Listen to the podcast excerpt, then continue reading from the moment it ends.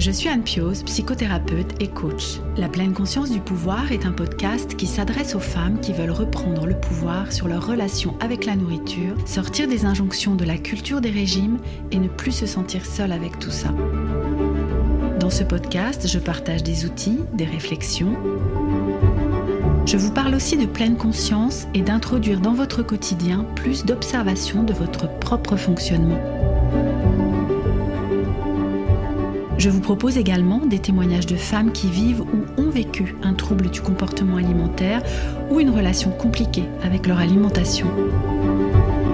Leurs témoignages vous permettront, je l'espère, de réaliser que nous sommes nombreuses à nous retrouver prises au piège de cette relation toxique. Je vous laisse avec l'épisode du jour.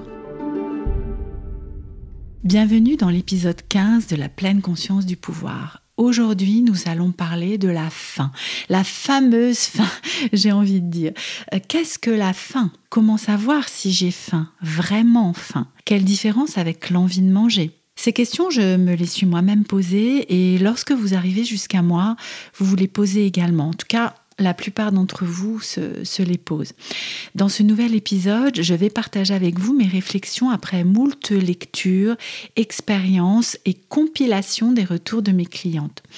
Parce qu'il y a pas mal d'axes différents pour parler de la faim. Il y a l'axe physiologique, émotionnel et l'axe psychologique. Je ne détiens pas la vérité sur ce sujet. Hein. Encore cette fois, ce sont des réflexions et des pistes de travail pour vous aider dans votre relation avec votre alimentation à ne plus vous prendre la tête avec cette question. Cette question de la faim, nous l'abordons durant les six mois de l'accompagnement Indépendance Cannelle. Et à propos d'Indépendance Cannelle, l'accompagnement va pas mal évoluer d'ici la rentrée. Et ce que je voulais juste partager avec vous aujourd'hui, c'est que si vous souhaitez tenter cette aventure de six mois en individuel avec un minimum euh, de 15 séances d'une heure en tête à tête avec moi, bah, c'est le moment de vous lancer en fait. Euh, vous trouverez tous les détails sur cet accompagnement sur mon site pouvoircanel.com et vous pourrez prendre un rendez-vous de contact pour que nous fassions le point sur votre relation avec la nourriture. Vraiment, je serais ravie de vous rencontrer à cette occasion. Avant d'entrer dans le vif du sujet, je voulais vous lire un commentaire reçu sur le blog, celui de Sandrine qui commentait l'épisode 13 sur la constance. Sandrine nous écrit Bonjour Anne, un grand merci pour ce podcast enrichissant et qui amène à la réflexion. Je vous suis depuis peu et vous m'aidez à avancer, à me sortir d'années de TCA en ayant comme objectif de mettre en place des habitudes afin de faire entrer la constance dans ma vie. Au plaisir de vous écouter prochainement, Sandrine. Quel plaisir de lire votre commentaire, Sandrine.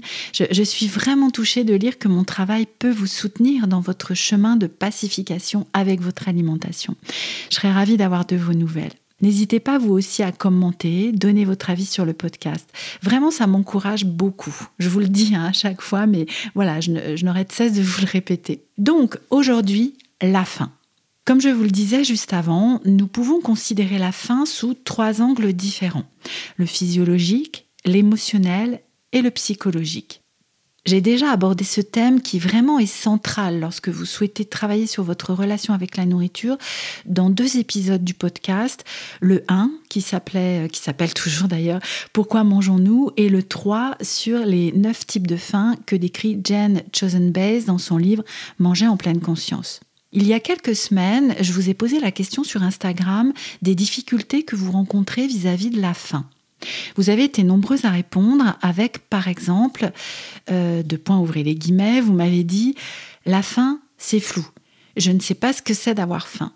Je mange parce qu'il faut, parce que c'est l'heure, parce qu'on doit, tout un tas de croyances, mais pas parce que j'ai faim. Ou encore, vous m'écrivez Savoir quand j'ai vraiment faim. Est-ce que si mon estomac gargouille et que ce n'est pas l'heure de manger, je dois quand même manger? Faut-il manger à heure fixe ou quand j'ai vraiment faim? Ou même, comment gérer cette sensation de faim pour éviter les crises? Et du coup, je, me suis dit, mais pourquoi est-ce si compliqué pour certaines ou certains de nous de savoir si elles ont faim, vraiment faim?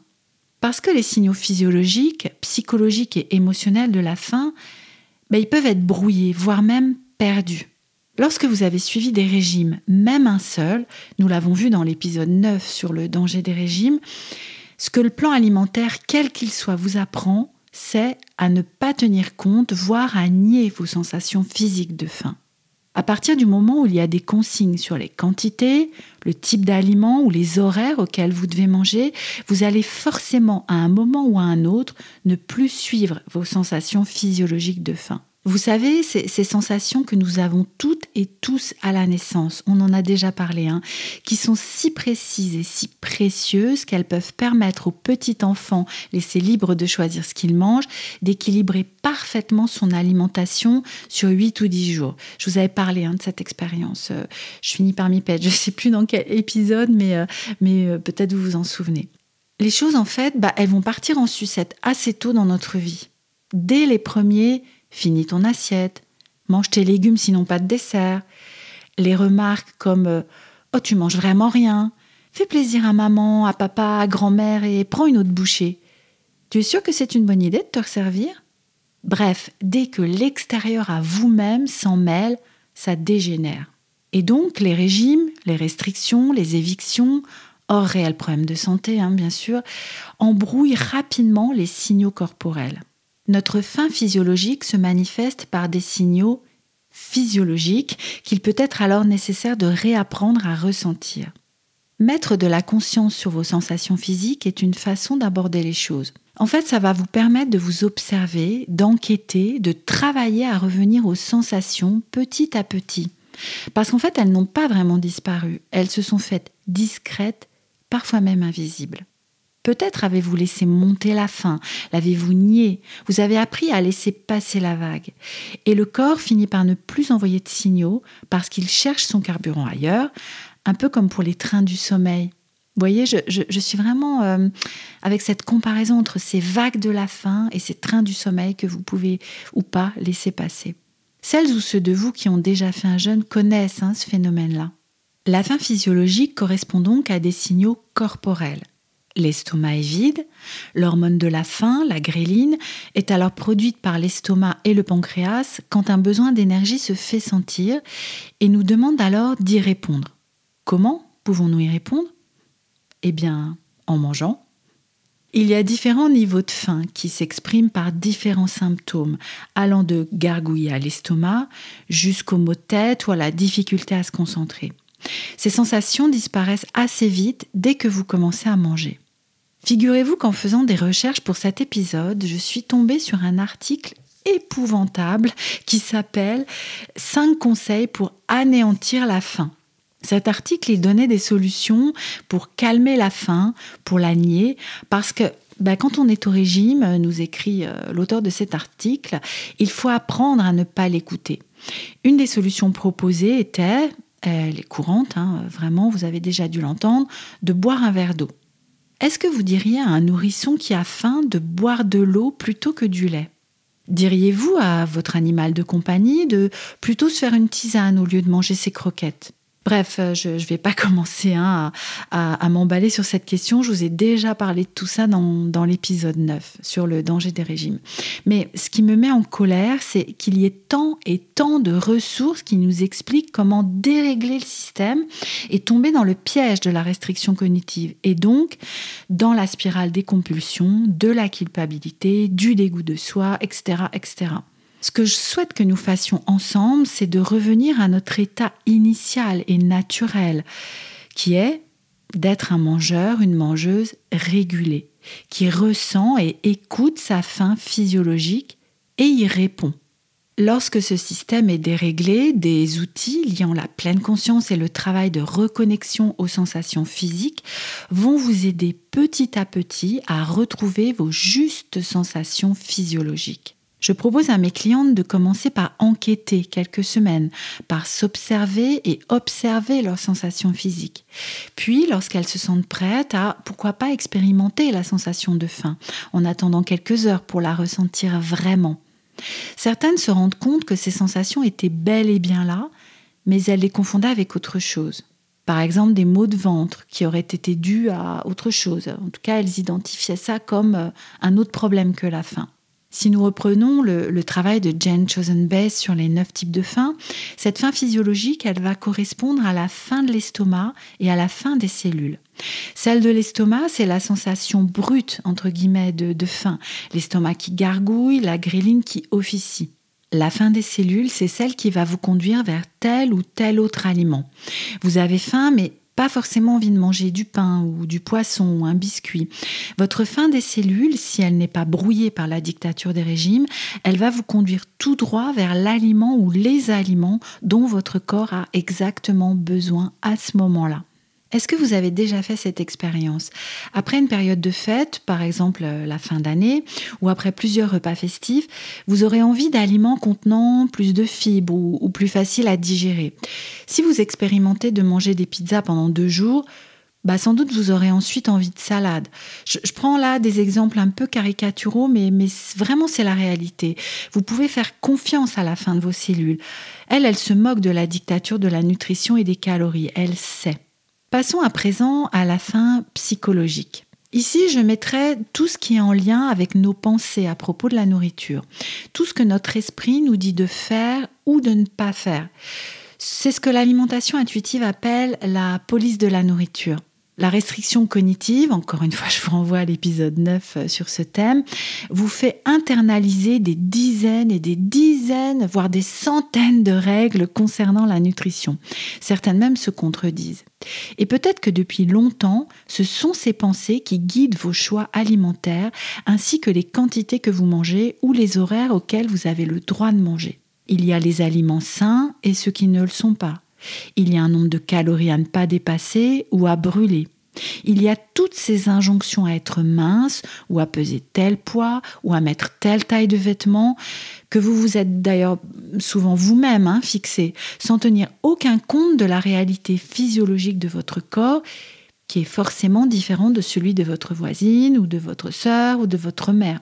Bref, toutes ces croyances que vous avez sur ce qui est bien ou pas et qui ne tiennent du coup pas compte de votre ressenti physiologique de faim ni des envies liées à la faim des cellules. Parce que cette faim psychologique, ce sont aussi les envies de manger, ces fameuses envies. Je dis fameuses parce que lorsque vous m'en parlez, vous avez l'impression qu'elles ne devraient pas exister, que c'est mal parce que c'est pas de la vraie faim. Comme nous l'avons vu, ces envies, elles peuvent être un message de vos cellules qui vous guident vers tel ou tel aliment. Donc, ces envies-là, elles sont plutôt liées au corps. La faim physiologique sans envie, ben, ne va pas vous faire manger. Et si vous niez trop longtemps ou trop souvent vos sensations physiologiques, les envies peuvent disparaître ou devenir incontrôlables. C'est alors que vous allez peut-être vivre des compulsions. Bref, il est donc urgent, si votre comportement alimentaire est guidé même un petit peu par cette police de la nourriture et donc par vos pensées ou celles imposées par votre entourage, de les remettre à leur place et donc de les rejeter. C'est un travail de longue haleine qui vraiment va demander de la constance et de la persévérance. Hein. Je, vous en ai parlé dans l'épisode 11. Surtout si, tout comme moi, vous avez internalisé tout ça depuis de nombreuses années. Je me surprends presque encore chaque jour à, observer ces pensées liées à ma police interne. La différence aujourd'hui, et, c'est vers cela que nous tendons lorsque nous travaillons ensemble, bah, c'est que je les vois et que je peux leur dire non, non, non, je veux pas te croire là, passe ton chemin, tu m'intéresses plus.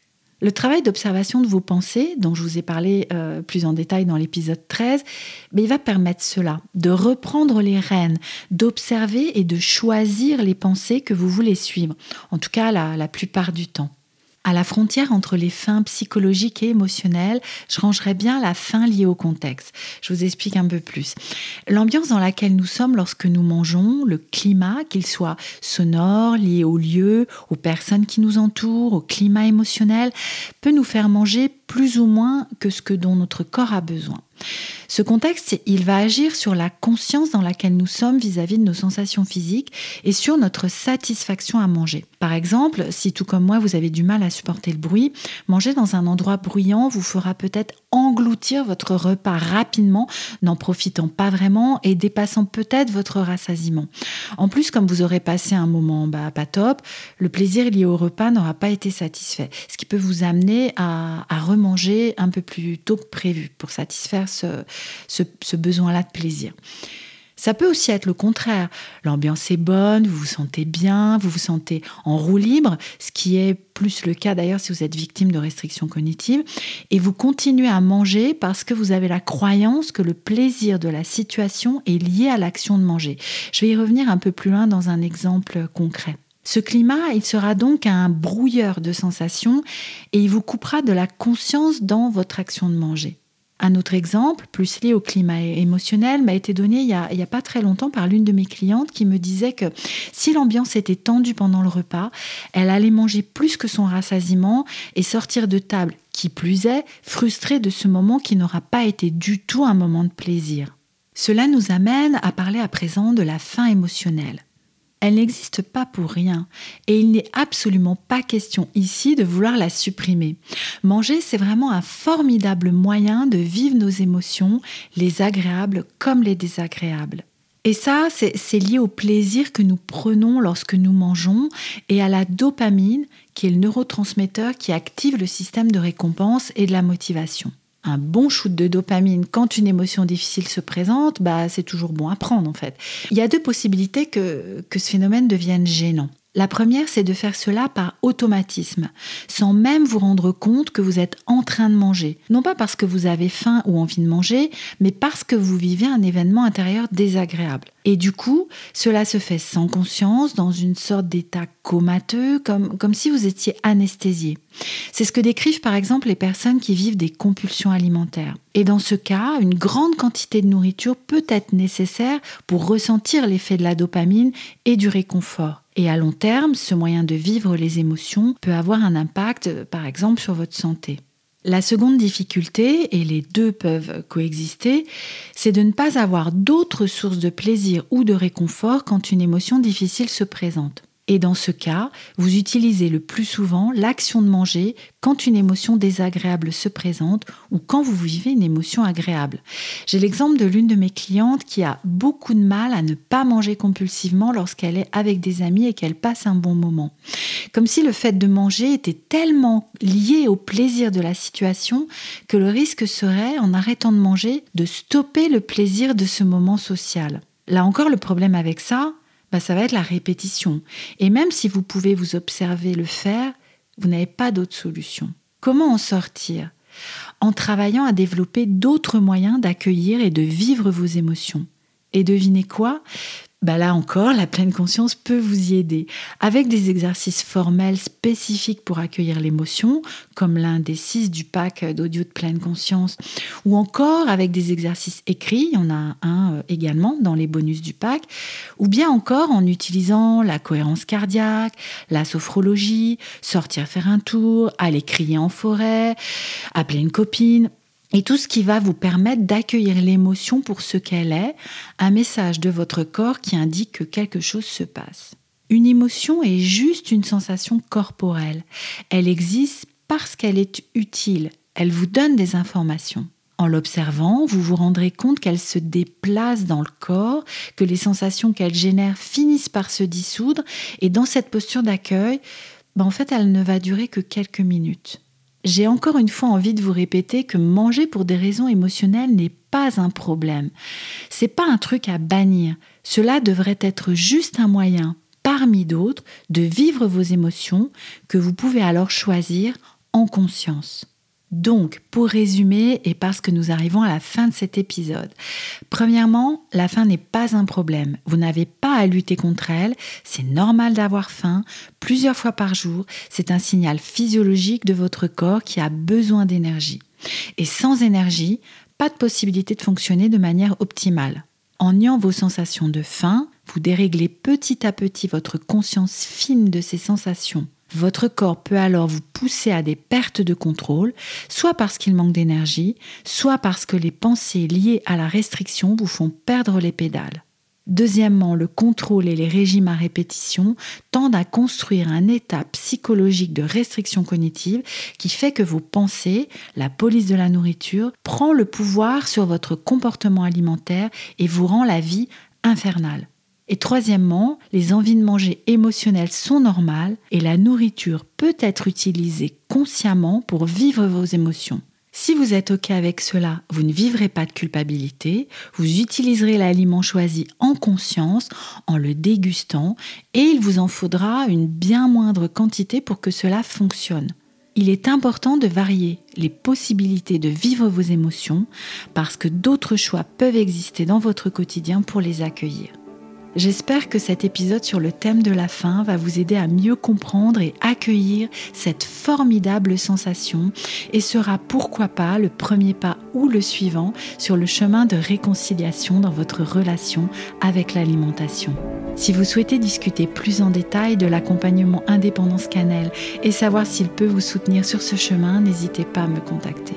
N'hésitez pas également à encourager le podcast en le partageant autour de vous. Bon appétit, portez-vous bien et à très bientôt pour un prochain épisode de la pleine conscience du pouvoir.